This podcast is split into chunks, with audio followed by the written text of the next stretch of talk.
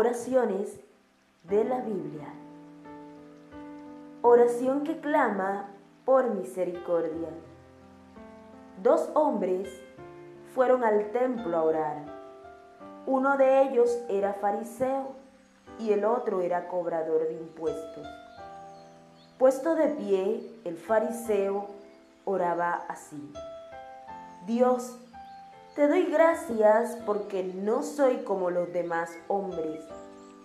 Ellos son ladrones y malvados y engañan a sus esposas con otras mujeres. Tampoco soy como ese cobrador de impuestos. Yo ayuno dos veces por semana y te doy la décima parte de todo lo que gano. El cobrador de impuestos, en cambio, se quedó un poco más atrás.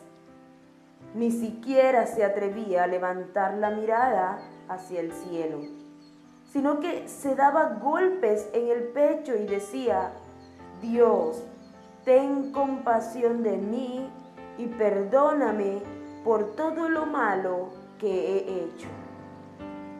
Evangelio de Lucas, capítulo 18, versos del 10 al 13, versión, traducción en lenguaje actual. En este ejemplo de oración, el maestro da cuenta de algunas de las motivaciones que tienen las personas al hablar con Dios.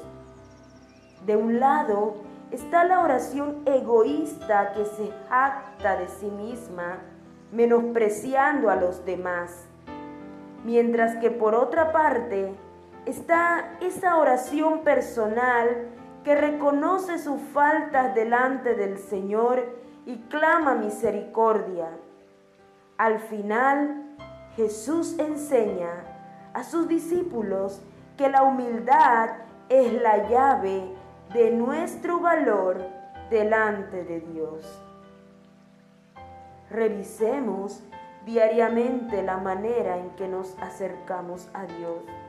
Que nuestra oración sea reflejo de nuestra humildad.